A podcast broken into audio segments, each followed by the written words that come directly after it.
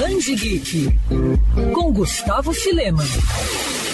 A Comic Con Experience World chegou ao fim, mas o evento continua dando o que falar. Realizada de maneira online por conta da pandemia da Covid-19, a CCXP de 2020 reuniu mais de 300 artistas em mesas virtuais, além de ter contado com a presença ilustre de diferentes artistas em painéis sobre os mais diversos segmentos da cultura pop. O autor Neil Gaiman falou sobre a influência no Brasil no sucesso de Sandman, uma de suas principais criações. Já o querido Maurício de Souza revelou que a Turma da Mônica vai fazer um crossover com Garfield, o famoso gato preguiçoso das tirinhas criado por Jim Davis. Ao lado de Sidney Guzman, o pai da turminha, também anunciou quatro lançamentos do selo Graphic MSP. Quem também deu as caras foi Garth Ennis, o criador de The Boys, que durante sua apresentação deu uma explicação sobre o porquê o atual panorama do mundo representa um ótimo contexto para o lançamento da adaptação no Amazon Prime Video. O evento também contou com a presença de Art Spieldman, autor de Maus, HQ vencedor do prêmio Pulitzer, Tom King, que se destacou recentemente escrevendo Batman, Batman e da roteirista Gail Simone. No domingo, a Warner trouxe um painel sobre filmes como Mulher Maravilha e Esquadrão Suicida.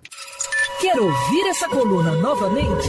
É só procurar nas plataformas de streaming de áudio. Conheça mais dos podcasts da Band News FM Rio.